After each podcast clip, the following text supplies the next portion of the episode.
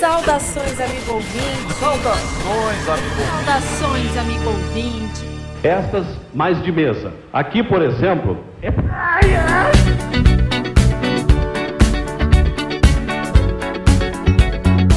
Saudações ouvinte, esse é o podcast Finanças com o Sunuca.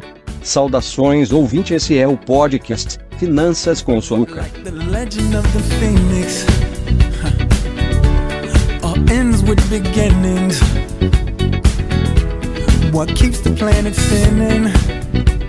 Ah, the force from the beginning. Seja muito bem-vindo, pessoa rica que está chegando agora no nosso podcast Finanças com Açúcar. Sim, você mesmo, você mesma, porque afinal a riqueza está antes no pensamento do que na conta bancária. Eu não sou a Diana Manente e esse podcast é parte do projeto de educação financeira A Turminha do Suca, vinculado à cooperativa de crédito Cicobi Crediçuca. Nessa temporada vamos trazer uma série de entrevistas sobre profissões. E nesse episódio vamos bater um baita de um papo. Quer dizer, vamos contar um monte de história hoje, porque esse vai ser o nosso flow de hoje. Porque a nossa profissão é historiador. Bem, como eu disse, eu não sou a Diana Manente, meu nome é Filipinho, não sou conhecido no Brasil e na Europa. E hoje a Diana não está participando, que ela, ela não quis, simplesmente. Que ela não gosta de ti, né, Gabi? Não, nem não, pouco. não gosta de ti. É, ocorreram alguns problemas técnicos e a nossa grandíssima Diana Manente não está aqui presente, mas temos ela, a Gabi.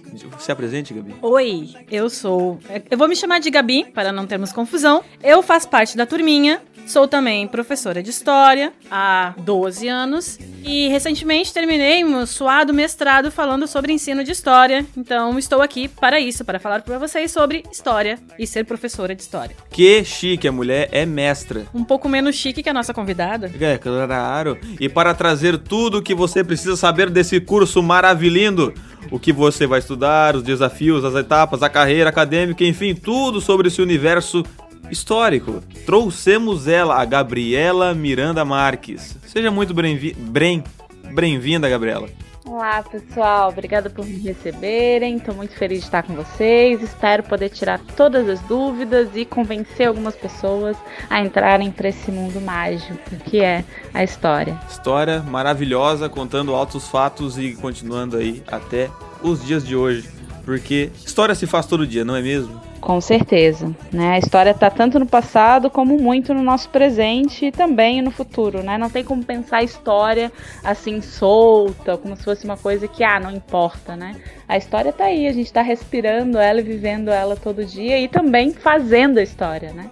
E para fazer uma história assim boa, a gente precisa saber cada vez mais também sobre o passado. As pessoas às vezes têm essa ideia de que história é só falar sobre os reis, os presidentes, as pessoas que estão dentro do livro de história com os seus nomes destacados, mas na verdade a história, ela, ela se faz o tempo todo por todas as pessoas, né? Então, sim, mais do que nunca a história tá no dia a dia, a história acontece o tempo todo.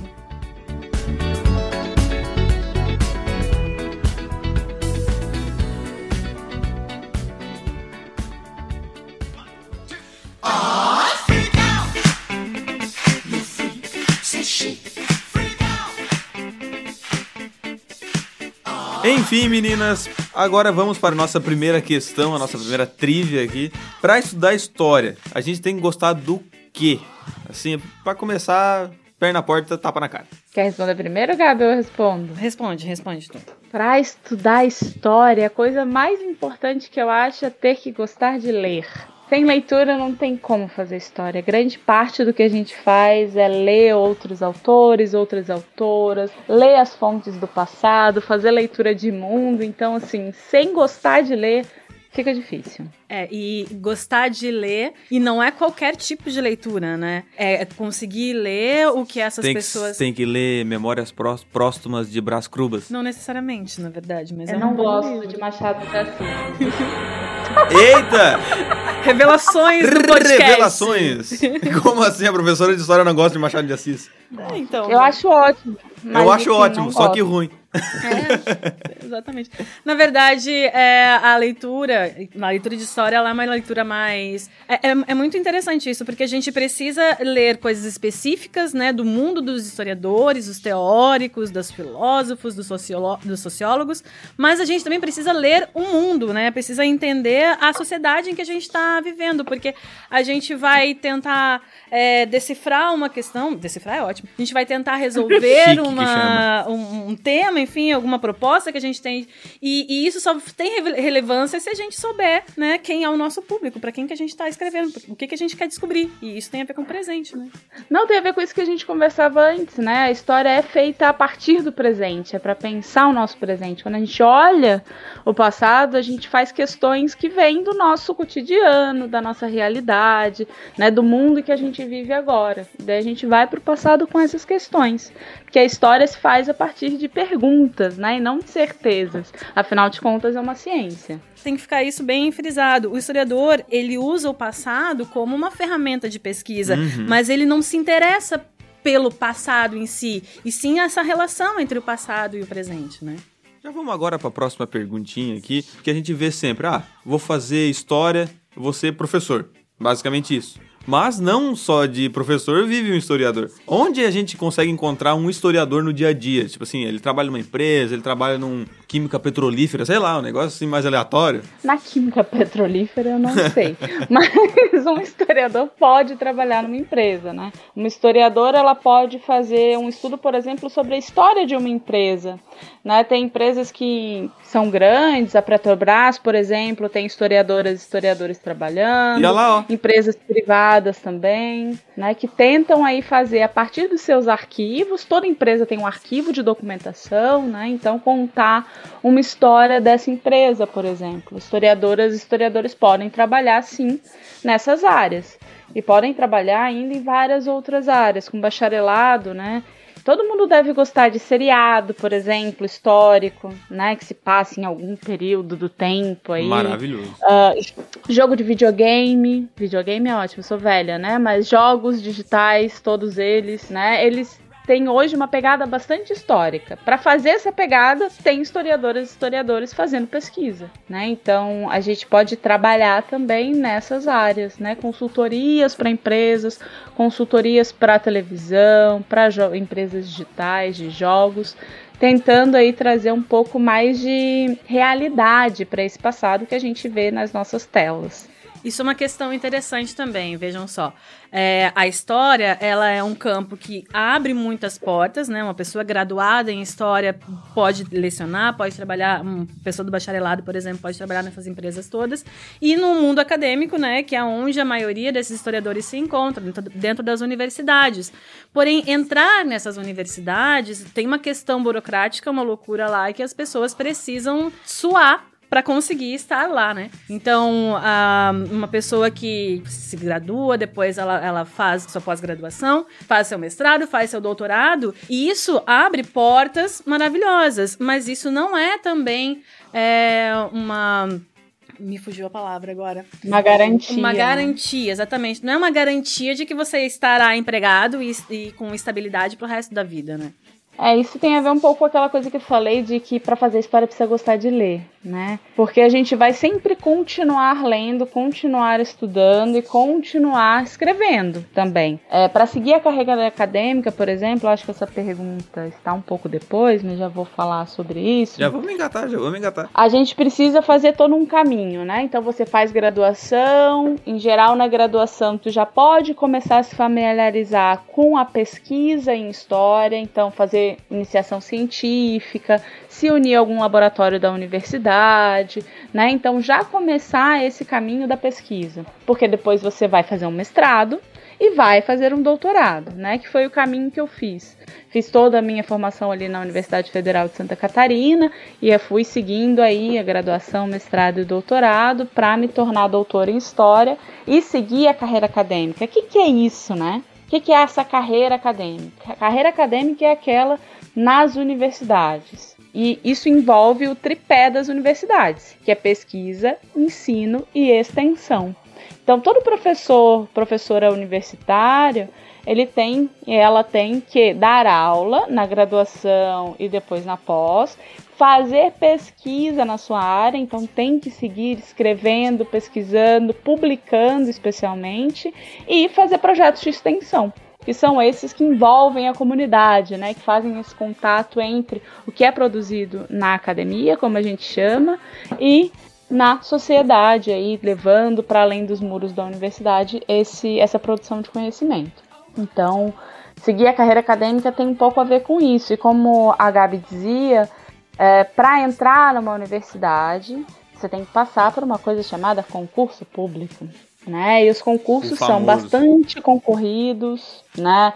Os concursos têm várias etapas, tem prova escrita, tem prova de aula, tem prova de títulos, que é para ver quantas publicações você tem, qual foi sua trajetória acadêmica, né? Então isso tudo vai para uma coisa que é o currículo Lattes, depois é avaliado. É, então é um caminho que é ótimo, eu gosto, é o caminho pelo qual eu segui, mas assim, trabalhoso, né? Então a gente tem que ter paciência e entender que não é uma carreira que de uma hora para outra você vai ter um bom emprego, ganhar um bom salário, né? E vai conseguir fazer isso de forma rápida. Demora, né? Demora, mas para quem gosta, a recompensa é bastante satisfatória, né? É, basicamente igual toda profissão hoje em dia, né? Sempre vai começar mais de baixo para ir construindo a sua carreira mesmo, né? Sim, sim, mas eu acho que tem profissões que são um pouco mais rápidos sim, esse sim, retorno, sim. né? E para a história isso talvez demore um pouquinho mais mesmo, assim. E eu acho interessante que tem essa perspectiva, né? Porque quando os alunos chegam na universidade, eu dei aula nas primeiras fases, o pessoal chega logo, ai professora, mas e aí como é que faz para entrar no mestrado? Como é que faz para entrar no doutorado? Eu fico, gente, vocês nem calma. começaram a graduação ainda. Vamos com calma, né? Porque uma graduação demora quatro anos, né? E assim vai indo, demora. A gente tem tempo aí de, de caminhada. É, isso se a gente já engata uma coisa na outra, que foi o caso da Gabriela, né? De terminar a graduação e já ir para o mestrado, já ter um vínculo com o laboratório. E outras pessoas, no caso eu, né? A gente escolhe outros ah. caminhos. Escolhe ou, ou, é, ou é escolhido por outros caminhos, né? É, a minha graduação acabou. E aí eu me aventurei pelo mundo da licenciatura, comecei a dar aula, e uma coisa que durante a graduação eu dizia, nossa, jamais vou dar aula, ser professora, porque a gente via aquele professor como aquela, aquela criatura distante, né? O mestre detentor do conhecimento, e, e, não é isso, na verdade, né? E aí, quando eu comecei a fazer os. Porque a, a nossa graduação, ela foi uma graduação que formava tanto para licenciatura quanto para o bacharelato. Uhum. Né? Então, a gente tinha os dois caminhos para seguir. E quando eu fiz os meus, os meus estágios, eu me apaixonei pela sala de aula. E aí, eu fiquei muito tempo dando aula. Aliás, até hoje, né? Como professora, com todos os encantos, desafios e frustrações que essa carreira tem. Mas depois de muito tempo, eu resolvi voltar para o mundo acadêmico e fazer um mestrado. E, gente, voltar é difícil. Porque uma coisa é você já estar tá habituado com aquela rotina acadêmica, com aquela escrita, com aquele tipo de leitura, porque é uma escrita diferente uhum. de uma uhum. escrita do dia a dia, né? Outra coisa é ficar distante disso. É, então, também. Outra coisa é ficar distante disso e de repente voltar, meu Deus, por onde é que eu começo? Como é que eu vou montar um projeto de mestrado? Como é que eu vou montar um projeto de doutorado? E aí, como a gente, quanto mais distante a gente fica, mais difícil é de a gente retomar né, aquela linha de pensamento. E aí a gente precisa muitas vezes de ajuda. No caso, a minha ajuda foi pro mestrado, o maravilhoso mestrado profissional, que aí eu não precisava de projeto. Hum. E aí o projeto ele existiu, né? Quando a gente entrou na, na, no mestrado, aí a gente teve que fazer o projeto, teve que fazer tudo que, o que um mestrado né, exige. Porém, a entrada, ela era, né, né olhando para professores, então pessoas que não, que já estavam longe do mundo acadêmico, e aí diz, não, vamos fazer uma prova, e a partir dessa seleção, né, quando as pessoas estiverem dentro do mestrado, aí assim a gente retoma a ideia de um projeto. E foi assim que eu consegui. Eu acho que se eu tivesse que concorrer, claro, lógico que eu iria, né, passar por todas aquelas etapas também, só que seria muito mais trabalhoso por estar distante do mundo acadêmico uhum. e depois resolver voltar, né? Uma pergunta que me surgiu agora, ela vem eu com minhas perguntas estranhas. Depois que, tipo, tu fez lá toda a tua graduação e vai entrar no mestrado ou doutorado, vocês têm que fazer trote de novo? Ou não é necessário? Porque eu imagino o trote da, da, da, graduação de história, deve ser um negócio louco, sei lá, tem que ir lá e construir uma pirâmide. É um. Deve ser diferenciado. Existe um negócio desse. É, você pode construir ou uma cidade inca ou asteca ou fazer uma maquete do antigo Egito. É assim que a gente faz trote. Em tamanho real. Brincadeira. brincadeira, brincadeira. Não, a gente só passa por um primeiro trote. Os trotes, no geral, hoje em dia, têm sido trotes legais, assim, trotes que juntam cestas básicas para distribuir, uma espécie de gincana, assim, pensando em criar uma, uma comunidade aí, criar um, uma, um forte mesmo que se conheça e também né, pensar em ajudar a sociedade. Mas no mestrado não tem trote. Mas tem várias festinhas também. Ah, festinha é bom também. Então aí você, veterano que está escutando o podcast Finanças com Suca, lembre-se, faça um trote solidário. E agora já vem aquela questão que eu acho que todo aluno de história, que já, ou pelo menos a pessoa que já teve uma aula de história, já no, no mínimo, já, já teve esse questionamento. O porquê que uma das épocas mais horríveis da humanidade é a parte mais legal de estudar da história. Eu acho que ele deve estar falando da Segunda Guerra Mundial. Talvez. Na verdade, essa deixa. Gente, o pessoal fica eufórico, assim, ah, vamos estudar a Segunda Guerra. Por que, que é tão massa? Fica. Eles estão lá no sétimo ano já planejando que quando eles estiverem no nono. O trabalho que eles vão fazer no nono. Eles terão essa disciplina. Eu acho que vai muito também da, da, da romantização que a gente tem, né, da, da, da guerra. O cinema tá aí, a indústria do cinema traz milhares de títulos que envolvem a Segunda Guerra Mundial. então ele também, já está no né? imaginário, os jogos também. Então é uma temática que está presente, né? E as armas, as tecnologias de guerra, essas coisas todas, elas acabam trazendo um encanto. Só que esse encanto, ele precisa ser quebrado, Uhum. né? Porque estamos falando de, de um momento extremamente difícil da nossa Horrível. história. E aí, como professora, a gente traz todos os ou tenta trazer, né, a maior quantidade de pontos de vista sobre o assunto que a gente tem e como impactou na sociedade, as diferenças, impactos que tem. Então, há uma romantização e ao mesmo tempo uma frustração Uhum. A partir do momento que as crianças começam, as crianças, os jovens começam a Hoffen. eu sou velha, né, gente? Os, os jovens, eles começam a ter contato com, com, com o- como isso mexeu com a sociedade em vários aspectos, né? E aí eles vão percebendo que, opa, não é só ficar encantado com a K-47 ou com qualquer outro armamento e tudo mais. É, eu concordo com a Gabi, assim, eu acho que tem essa coisa da indústria do entretenimento mesmo, né? Dos filmes, das peças. E eu costumo dizer também uma outra coisa que eu fiquei pensando com essa pergunta é que o pior, né, o pior evento da história da humanidade sempre parte de uma perspectiva diferente, né? Fiquei, fiquei imaginando aqui que para os povos indígenas do Brasil, por exemplo, o pior evento da história foi o processo de colonização. Né, e Pois não é. a Segunda Guerra. E isso tem a ver com, com o próprio discurso da história no nosso cotidiano, né? A gente tem muito menos falas, programas, discussões sobre questões como essa, que foi, um, sei lá, um genocídio indígena, né? As questões da colonização, do que a Segunda Guerra Mundial. Então é claro que a gente se interessa muito mais pela Segunda Guerra Mundial, né? A gente tem muito mais informação, a gente sabe mais coisa, né? Todo mundo aí joga um jogo que tem alguma coisa relacionada à Segunda Guerra. Então, acho que tem a ver com isso, como a Gabi disse. Mas é legal que a gente pense, e o curso de história faz a gente pensar essas outras coisas, né?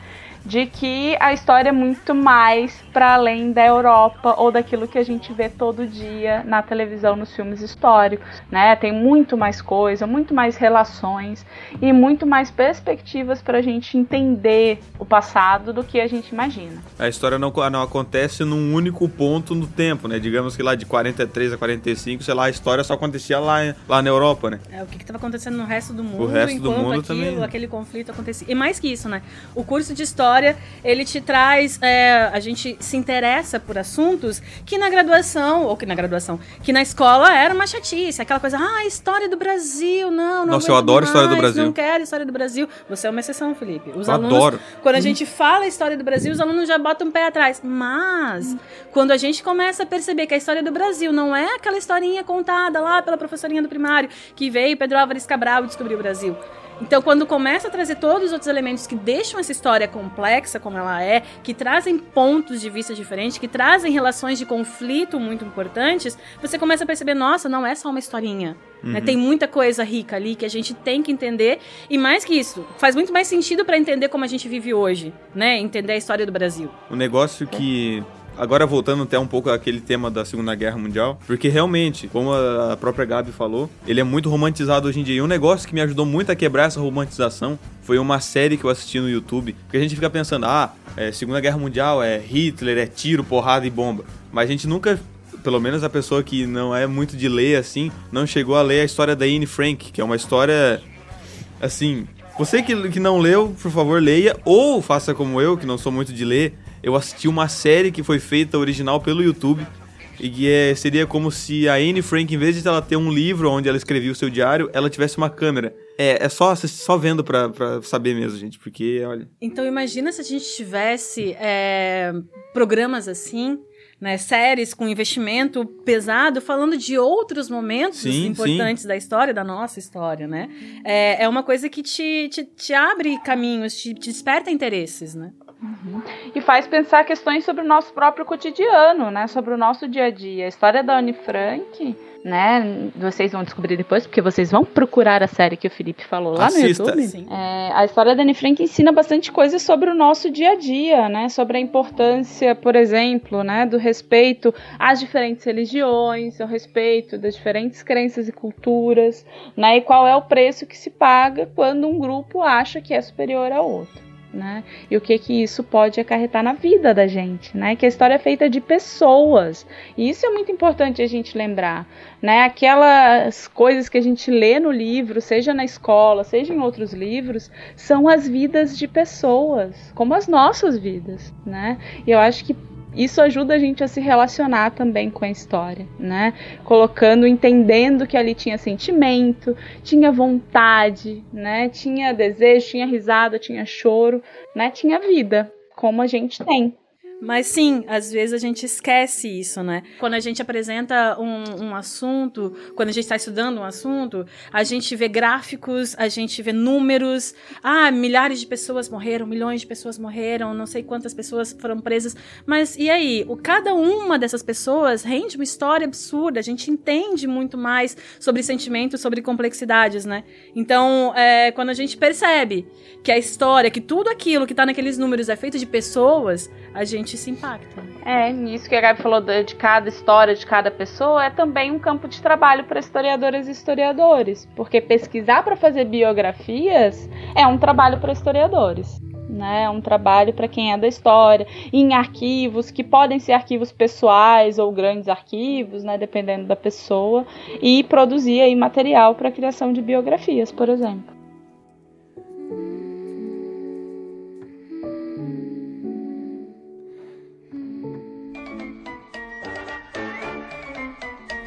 Ai, agora depois dessa esse tapa na cara da sociedade que a gente teve aqui, eu vou trazer uma questão agora um pouquinho diferente, que também é outra pergunta que todo aluno tem, pelo menos ao meu ponto de vista. O porquê todo professor de história passa o filme Tempos Modernos do Chaplin? Todo mundo assistiu esse filme na escola. Não é possível. Esse filme é maravilhoso, realmente, mas por que, gente? Gabi, esse é contigo que passa o filme na escola. Eu passo filme na escola. Eu admito. Professor de história gosta de passar filme, né? Gente, O Pianista, Cha Charlie o pianista eu Chaplin. nunca passei, por incrível que pareça. Eu, quando eu falava de Segunda Guerra, És eu, uma eu exceção. gostava de passar Olga, que daí fala de Segunda Ah, Guerra, fala, fala de Ara Vargas e fala de, de questões feministas. É, é, é bem interessante. Mas, enfim, voltando ao Charlie Chaplin. É, Primeiro, muitos alunos só vão ter contato com filmes do Chaplin através da aula de história. Uhum. né? Então, muita gente é, precisa de estímulos, né? Poxa, você vai dizer, ah, é um filme preto e branco, é um filme de cinema mudo, é, é um filme da década de 30, por que, que eu vou assistir? E aí a pessoa vai lá e ela se encanta. Então, é um primeiro, é um, é um, é um primeiro quesito, vamos dizer assim, é você tentar despertar o interesse do aluno por coisas que não fazem parte do, do dia a dia dele, que ele não, não iria atrás se não fosse um professor empurrando ele para fazer. Segundo, porque aborda questões extremamente extremamente importantes para entender um período, na verdade, dois períodos, porque ele fala sobre a, a, a crise da Grande Depressão do- dos Estados Unidos, mas ele é perfeito para entender a Revolução Industrial. Então você consegue trazer elementos que, às vezes, o professor falando, mostrando uma fotografia, não faz sentido. Mas ele vendo o negócio acontecer no filme, traz para ele um repertório muito mais é, rico para ele poder entender mesmo como é que as relações se davam naquele momento, né? Então, o Charlie Chaplin, ele é uma, uma figura histórica interessante pra gente estudar. O filme dele, ele traz muitas coisas e causa esse impacto com é, uma coisa diferente do que o aluno tá habituado, né? Então, ele cumpre vários, vários interesses que o professor tem, vários objetivos que o professor tem numa aula. E é muito marcante, né? Porque, tipo assim, ainda tô lembrando dele, desse filme. Eu, eu lembro de eu assistindo esse filme e o quão maravilhoso ele é. E realmente, a atuação do Chaplin, ele faz aquilo prendendo a tua cabeça que tu não escuta. Não, não escuta, que tu não esquece mais. Ele é mudo.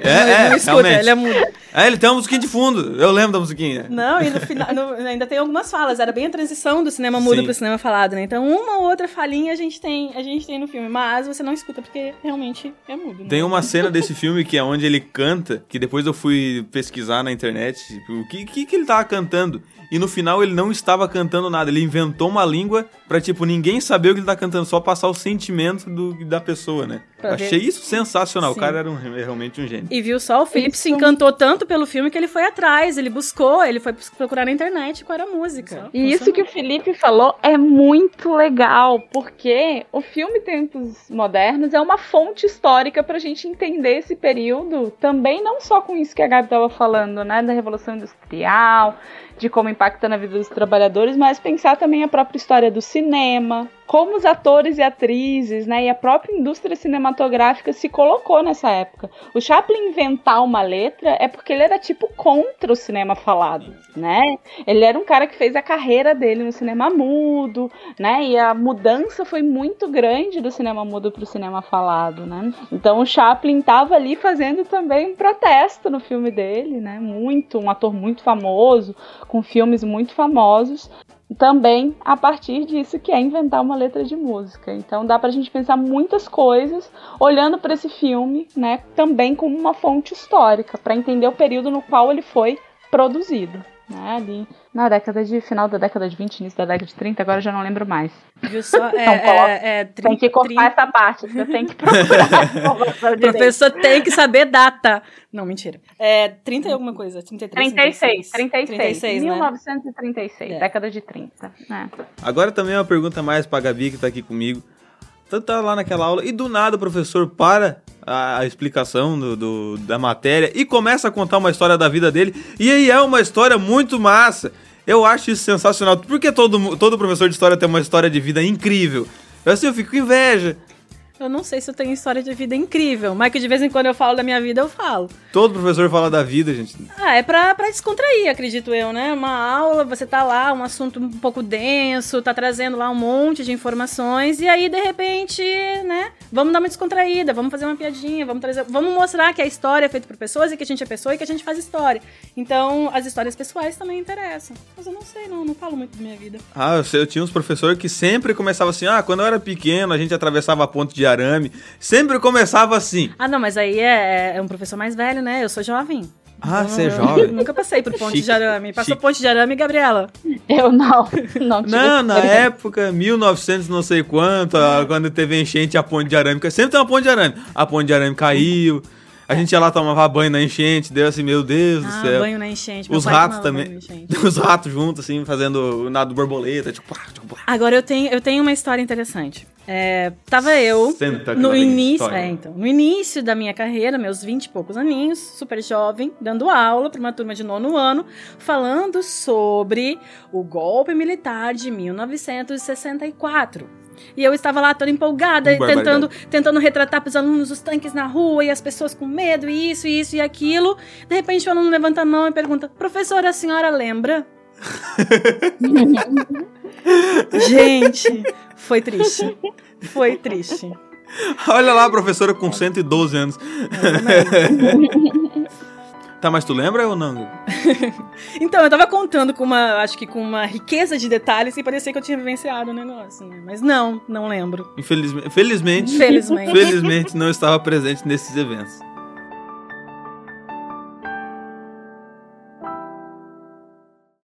Vai? Peraí, deixa eu pensar um jeito legal de começar, porque eu eu não sou apresentador normal. Eu, eu acho que eu vou deixar isso daqui. eu vou deixar isso daqui no podcast, porque é a Diana que sabe fazer bonitinho. Eu não, então eu só vou começar aqui a pergunta. Depois de muitas décadas de reivindicações de profissionais da área da história, a profissão realmente, finalmente foi botada lá como profissão mesmo, a profissão de historiador. Até 2020 isso que aconteceu, né? E como isso muda efetivamente assim o profissional de história? Nossa, muda muito. Como tu disse, Felipe, foi um tempão, né, da, dos historiadores e historiadoras lutando para conseguir que a gente tivesse uma profissão. Veja bem, a gente tá falando aqui no podcast sobre profissões, né? E só e ano até passado, o ano né? passado, história não era profissão. Professor de história era, mas historiador não. Historiadora não era profissão, né? Então, só a partir de 2020 que a gente consegue de fato essa regulamentação. O que que isso diz, né? Diz que a gente tem acesso, por exemplo, a ter uma carreiras com o nosso nome, ter que a profissão seja reconhecida em termos, ah, não é todo mundo que chega lá e fala, ai, não, eu tô aqui escrevendo história, ou sou historiador, sou, eu posso fazer isso.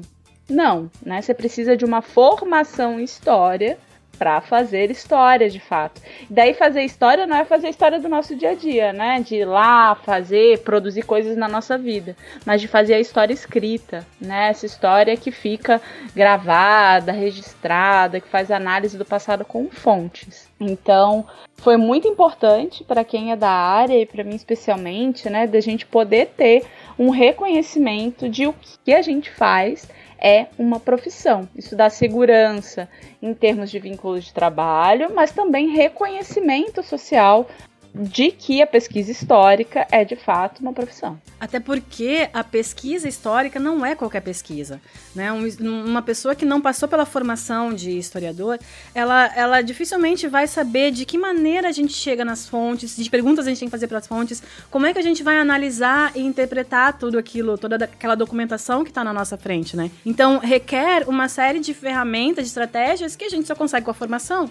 Então, fazer história, né? Você precisa de uma série de, de, de, de orientações para que isso aconteça, né? A historiografia, ela não, não surge do nada. Não vem, ah, vou, vou pesquisar um pouquinho sobre a Segunda Guerra e vou lá escrever um livro sobre a Segunda Guerra. Ok, você pode fazer isso, mas não é uma pesquisa historiográfica. Não, não- você não usou aque, aqueles instrumentos necessários para pesquisa, né? É, isso é legal. E eu vou pegar um gancho do que a Gabi falou só para falar um pouquinho o que que é fonte, que eu acho que a gente falou a palavra 200 vezes e não falou o que que é.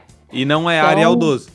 E não é Times New Roman nem Arial, veja bem, né? As fontes são esses vestígios, esses documentos do passado. E daí tem uma outra coisa sobre historiadores que o povo acha que a gente só trabalha em arquivo, cheio de ácaro, tem que ter, ficar espirrando, Catando ir lá papel dentro nas de um arquivo, pirâmides. num porão. É, a Aquele documento rinite rola amarelo. solta lá.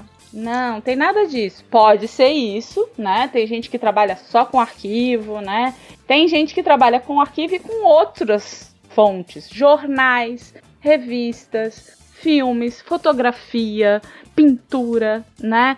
Todos esses materiais, patrimônios históricos, né? Tudo aquilo que foi produzido no passado se transforma em fonte histórica quando a gente faz perguntas para eles. E usa isso que a Gabi falou, né? De saber fazer as perguntas, ter uma metodologia própria da história para analisar, né? Então não é só pegar uma coisa e falar, ah, isso aqui que está escrito era como era. Não é bem por aí, né? A gente tem, né, uma, uma forma de analisar que vem da nossa profissão. Agora uma pergunta, acho que encaixa mais até pra Gabriela, que é a nossa convidada, porque ela ainda está nesse meio acadêmico, né? E como é que é esse cotidiano, assim, no meio ali na universidade, dando aula? Tem os dois lados de ser acadêmico, né? Tem o, o lado de estar se formando, então fazendo mestrado, graduação, doutorado depois, e tem o lado de ser, né, professora na universidade, ser professora da universidade. Eu vou falar mais disso, eu acho que a Gabi pode falar do outro lado. Uhum. É,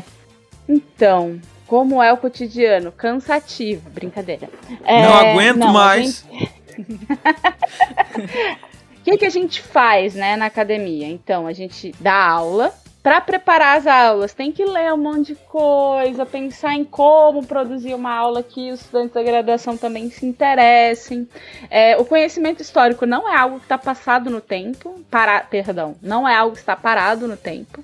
Então eu não posso dar a mesma aula hoje que eu dei no semestre passado. Eu vou ter que procurar ver se saiu algum artigo novo, algum texto novo, um livro sobre aquele assunto. Vou ter que ler outras bibliografias. Então a gente está em constante né, movimento de estudo para produzir as aulas e também para produzir pesquisa, né? Então, em arquivo ou coletar fonte, fazer análise dessas fontes, escrever artigos, enviar para revistas acadêmicas que vão aceitar ou não. Se não tiver bom, não aceita, daí tem que fazer tudo de novo, né? Para fazer publicação, a gente também participa de avaliações de outros trabalhos de acadêmicos, de bancas de TCC, de mestrado, de doutorado. Então, lê o trabalho de estudantes, avalia, participa, né, da da averiguação, da nota.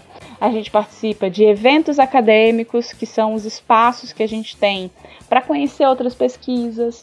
Porque muitas vezes a gente acaba se especializando muito na história, né? Um professor universitário, em geral, vai dar aula de uma disciplina, duas, no máximo. São disciplinas no qual ele é especialista, no qual ela é especialista, e vão seguir produzindo pesquisas naquelas áreas. Para conhecer né, as novidades das outras áreas da história, dos outros tempos históricos, a gente participa desses eventos, no qual a gente troca bastante, é bem importante.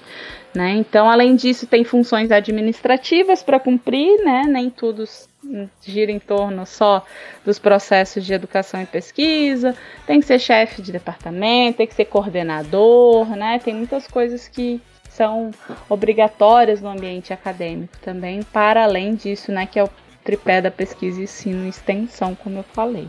Ô, Gabriela, uma, uma coisa que me veio agora, tu que é professora da academia, não, não necessariamente precisa ter licenciatura para ser professora acadêmica, certo? Hoje em dia precisa. Hum. É, houve uma época que, por exemplo, na história precisa, né? Se for outra área, é, eu sei que muitas das engenharias não precisa de licenciatura para ser professor, né? Basta ter o doutorado naquela área. Mas na história hoje é obrigatório para fazer concurso público ter, litera ter licenciatura na área de história especificamente. Nem se tu tiver licenciatura em outra coisa, tu não pode. Tem que ser licenciatura em história. Hum.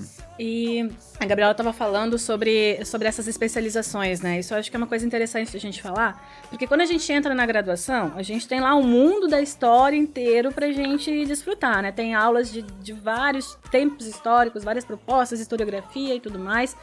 Mas aí você vai começando a se encontrar. E aí vai optando por linhas. E aí você encontra um laboratório na universidade que está pesquisando coisas que você né, também, também se interessa. E aí você faz a, a, sua monografia lá, vinculada a um laboratório desses. Quando você volta, ou quando você vai, né, no meu caso volta, para a academia através do mestrado, você também vai procurar alguma, alguma linha, algum laboratório que, que, em que as pessoas estejam lá produzindo é, conhecimento daquele assunto, ou de assuntos né, que, que conversem com o seu assunto.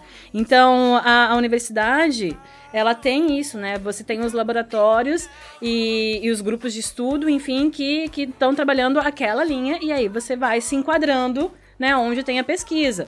E se eu quero pesquisar uma coisa que nenhum dos laboratórios está pesquisando, eu vou precisar né, moldar o meu, o meu, meu, meu objeto de pesquisa para poder me enquadrar num desses laboratórios também. E isso é importante para a gente ver como o trabalho de professora e professor na escola é difícil. Porque tu tem que saber de todos os períodos históricos, né? Tem que saber muito de muita coisa ao redor do mundo desde que a roda foi inventada, né? Então, ser professor na escola, na educação básica, não é fácil. Por isso que a gente precisa também aplaudir né, essas professoras e professores, que nem a Gabi, que está aqui com a gente, oh. porque tem que ser muito inteligente para conseguir fazer isso tudo. Ai, que amor.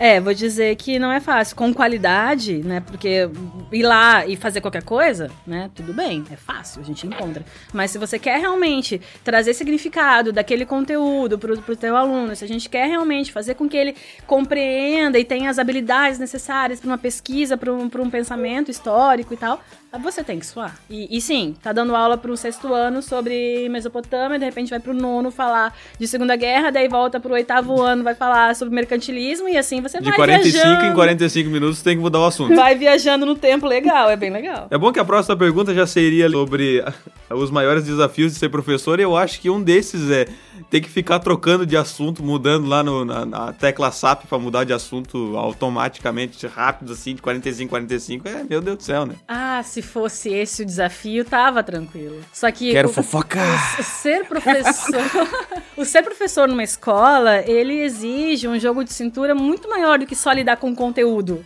Né? E com os alunos e com a didática. Isso é a parte boa da história. Mas a aquela. Ai, como fugiu a palavra? Era mentira, esquecer é mentira. É, então. Ai, como é que eu falo? Eu tô falando daquela parte chata que é de fazer média e nota e preencher diário. É A burocracia. A burocracia. Obrigada. A burocracia, ela realmente é aquilo que te tira do sério. De ter que. As avaliações, elas são necessárias pra gente entender o quanto o aluno aprendeu ou não, o- em, em que, que a gente tem que Eu reforçar. sou contra, não gosto de prova, não. Então, mas a avaliação, que tem que, tem que formar uma nota, e a partir dessa nota você vai definir Eu o em destino daquele aluno, isso não é tão legal.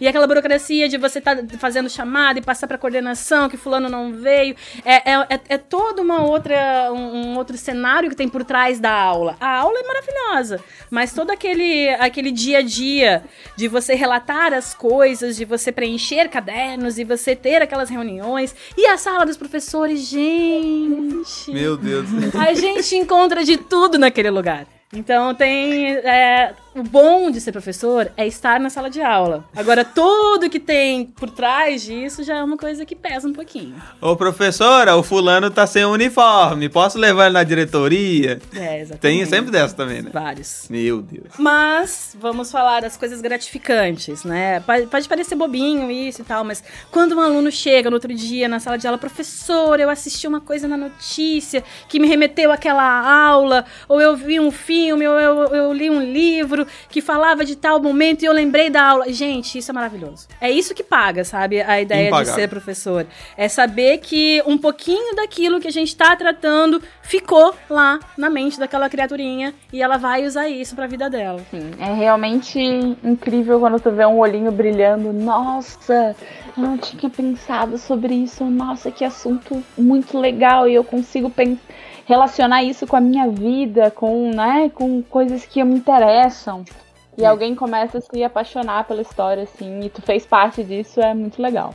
E a gente que já tem uma, uma vivência maior, né? Não vou me chamar de velha, porque eu sou jovem, mas a gente que já tem uma vivência maior, a gente já vê o aluno desde lá do sexto ano. Eu pegava até antes disso, e se formando. E aí, de repente, eu fiquei sabendo que o meu aluno fez vestibular pra história. E que o meu aluno entrou na faculdade de história, que vai ser um colega. Gente, isso é muito legal. São poucos, mas isso é muito legal. Quer dizer, coitado também, né? Ô, dó, mais um pro Né? grupo. Mas é muito legal, é muito legal saber que despertou o interesse e que ele foi atrás e que ele escolheu aquilo pra vida dele, né? É maravilhoso. Tem aquela, aquele velho ditado, né, que diz que pra ser professor tu não pode ir por dinheiro, tem que ser por amor mesmo, porque se for por outra coisa, olha, É, mas vamos com calma, né? Porque os professores precisam ser melhor remunerados, gente. Ninguém paga aluguel com amor, né? é, eu acho que faz parte. atenção Eu você acho- Brasil, que está escutando esse podcast, pague melhor. Não, mas eu acho também pra quem quer topar a profissão de ser professor e professora, tem que topar também que essa profissão seja melhor reconhecida, né? Eu acho que faz parte de se tornar professor professora para você aí que tá pensando, ai, será que eu vou mesmo? Eu gosto muito. Tem que ter também um pouco de disposição para lutar para que nossa profissão seja reconhecida. No final das contas, todas as profissões precisam ser formadas por professoras e professores, né? Então, é, a gente precisa que esses profissionais, né, sejam melhor remunerados, tenham horários de trabalho melhorzinho, né, tenham tempo para planejar também suas aulas maravilhosas, coisas que nem sempre a gente tem. Isso realmente é uma questão que, que tá ligada, né? Se a gente quer uma aula com qualidade, se a gente quer uma educação que tenha qualidade, a gente precisa dar suporte para os professores terem tempo de planejar essas aulas. Para um professor ter um salário que seja né, digno, vamos dizer assim, confortável, ele precisa dar 50 horas, 60 horas de aula por dia. Meu Deus. E aí não tem tempo de planejar. Eu tenho colegas que fazem isso. Eu não faço, eu sou pobre. Mas eu tenho colegas, né, que buscam por um- uma remuneração melhor e que dão aula de manhã, de tarde, de noite, todos os dias da semana. Eles não têm tempo de planejar suas aulas. É um desafio Então, é um enorme. desafio muito grande você conciliar isso. Caso, né, as pessoas se preocupem com uma educação de qualidade, essas pessoas precisam se preocupar num salário, né, um pouco melhor, um pouco mais digno para esses professores, para eles poderem ter tempo de planejamento e de vida, que é importante viver. A gente tem muitos professores maravilhosos e que trabalham não.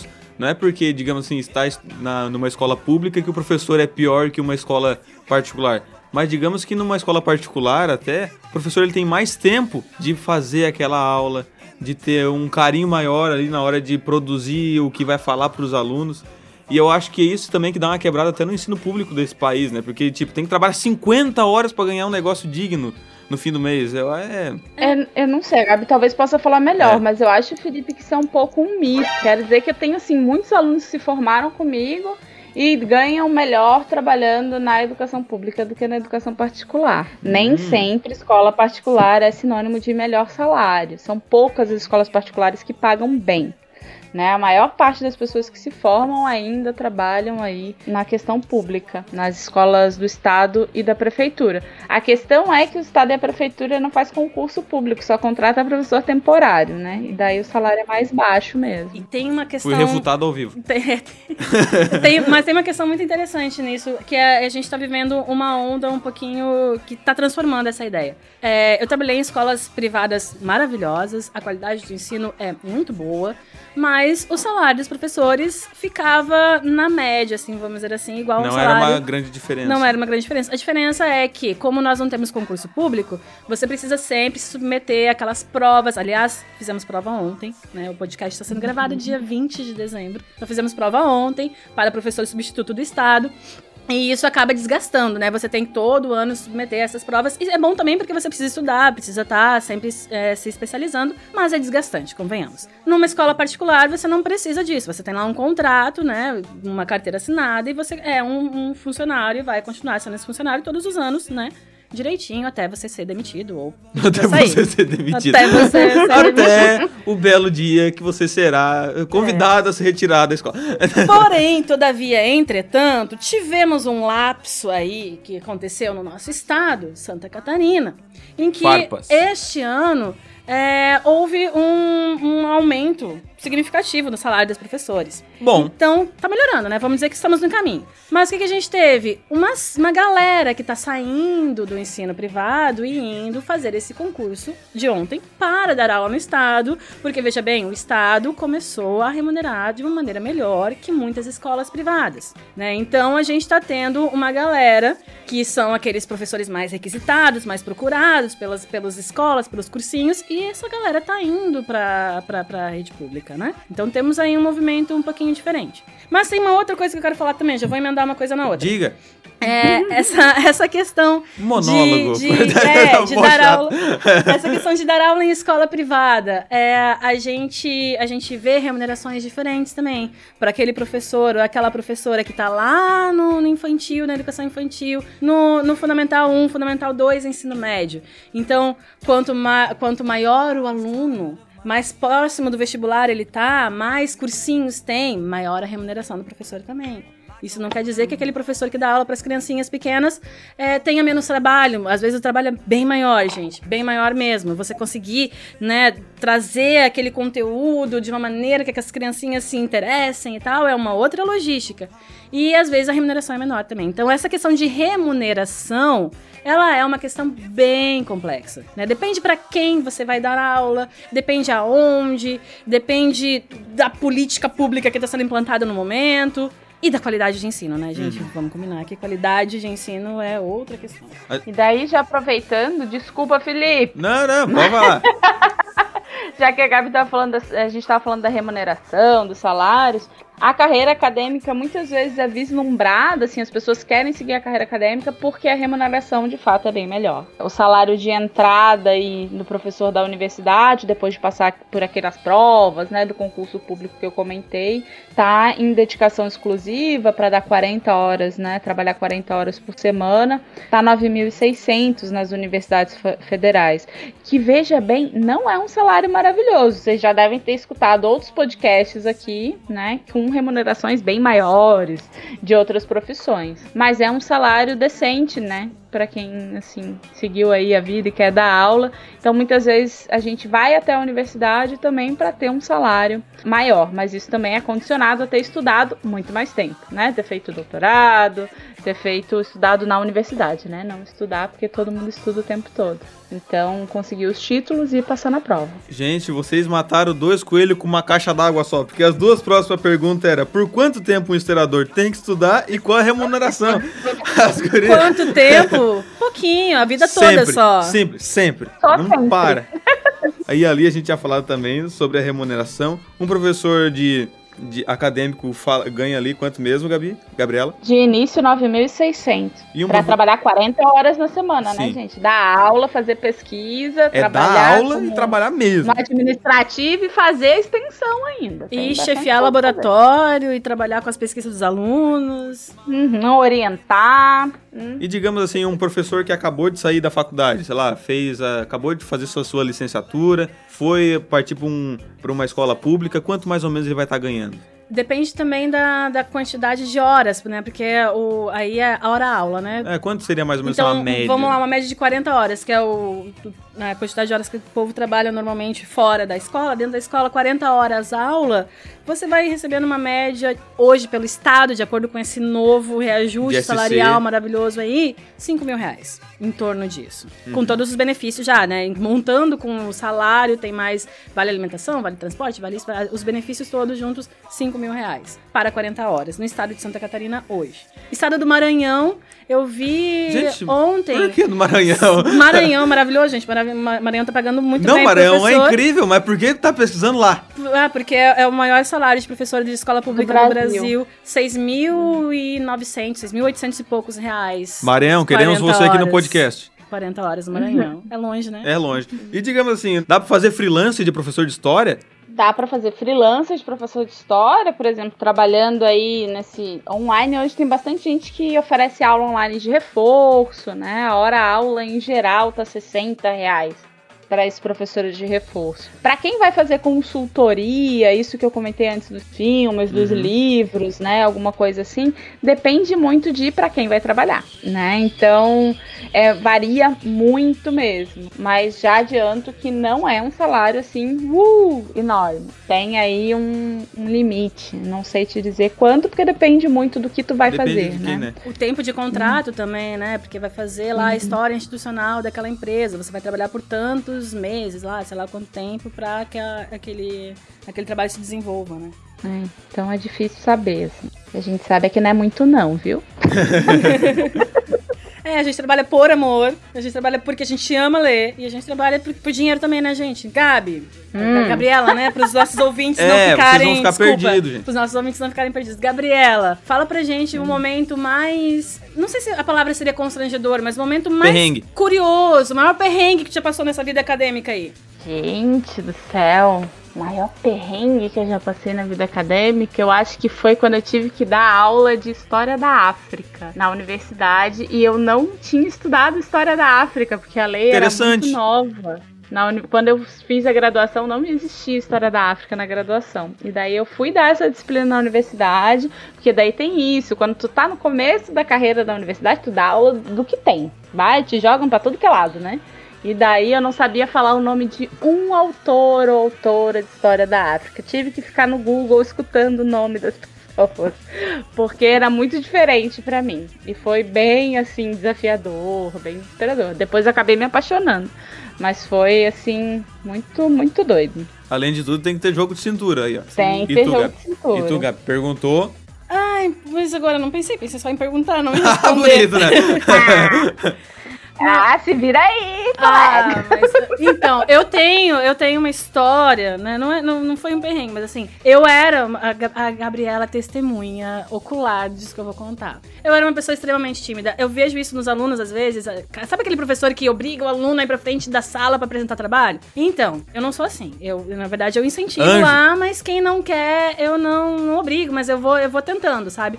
Porque eu era uma pessoa travadíssima. Aí cheguei na graduação, cheguei lá na escola, na universidade, todo mundo, né? As pessoas chegavam com livros na sala de aula, né? Dizendo que eram super intelectuais e tal. E eu ia falar de um assunto que eu não dominava. Era um trabalho que eu e a Gabriela, nossa, nossa convidada, íamos apresentar. Lembra disso, Gabi? Lembro, lembro sim, A foi gente- ótimo. É, a gente ia apresentar. Eu sabia tudo que eu ia falar, tava lá, sublinhadinho no meu texto, as anotações, tudo que eu ia dizer. E eu comecei. E, gente, eu tava vendo todo mundo me olhando e me deu um desespero. E eu comecei a ficar com umas bolas manchadas de vermelho pelo, pelo meu rosto.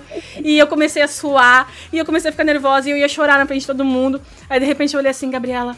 Continua. E saí correndo pra chorar no corredor. Meu Deus do céu.